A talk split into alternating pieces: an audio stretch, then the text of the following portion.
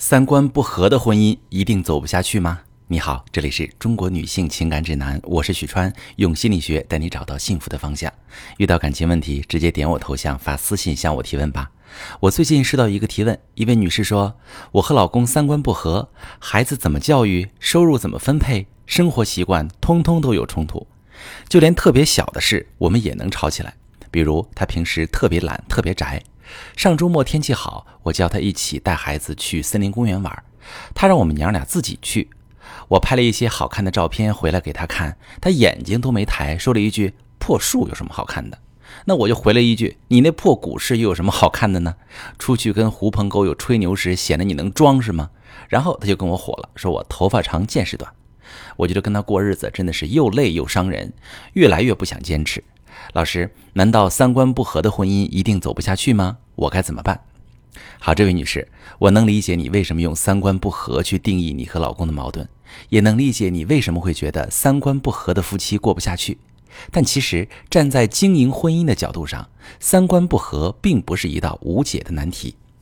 在我告诉你解决办法之前，咱们先来说说三观是什么，又是怎么形成的。三观包括人生观、世界观、价值观。每个个体三观最初的形成源于原生家庭、成长环境和学识阅历。就拿人生观来说，人生观指的是人对人生意义的看法。人的一生要怎么过才不枉来这世间走一遭？每个人都有自己的理解。搞科研的父母养出的小孩会觉得推动科技进步、为人类创造价值的人生充满意义。喜欢慢节奏、享受生活的父母养出的小孩，可能觉得闲看花开花落就是人生最好的姿态。这两种观念没有对错优劣之分，只是不同而已。关于世界观，电影《后会无期》里有一句经典台词说：“你连世界都没有观过，何来的世界观呢？”这句话隐藏了一个含义，就是人的世界观会随着经历见闻逐渐树立和刷新。那些与你有不同世界观的人，是因为你们来时的路不同，沿途的风景不一样。价值观在婚姻生活中体现最多的是两个方面，一个是金钱观，还有一个是理想情操。在《红楼梦》当中，宝钗让宝玉对经济仕途用心些，宝玉却说林妹妹从不说这些混账话。宝玉和黛玉都喜欢吟风赏月，也就是咱们现在常说的诗和远方。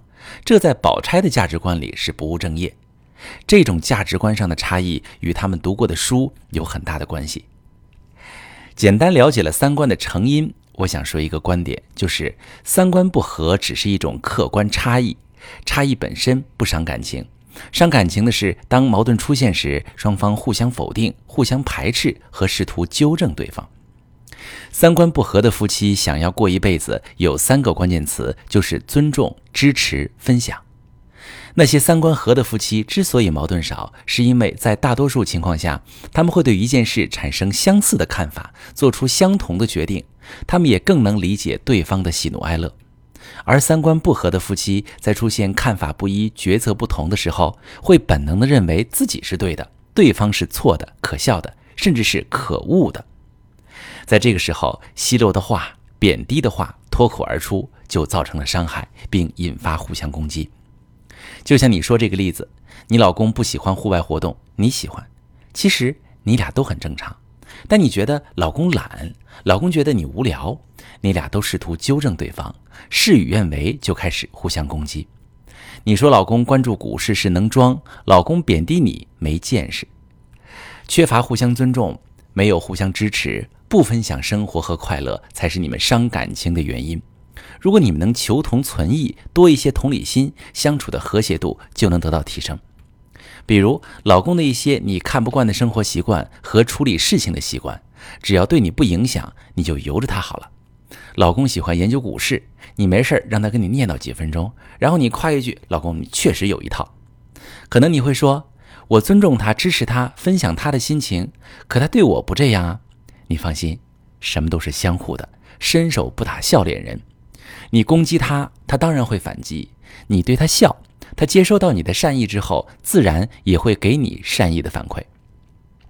不信你想想，如果当初老公看了你拍的照片，说一句不错，你还会骂老公研究股市贼能装吗？你肯定不会。而且人的一生当中啊，三观其实在不断的刷新。两口子生活在一起，也会在潜移默化中互相影响。平时本着求同存异的原则多交流，把时间拉长来看，你们的三观也会越来越趋同。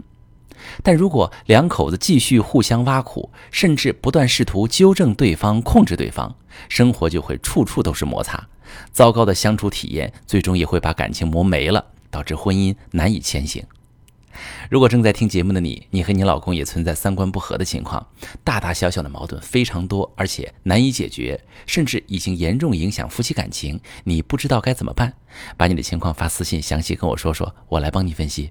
我是许川，如果你正在经历感情问题、婚姻危机，可以点我的头像，把你的问题发私信告诉我，我来帮你解决。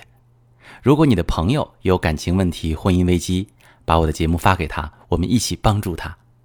喜欢我的节目就订阅我、关注我，我们一起做更好的自己。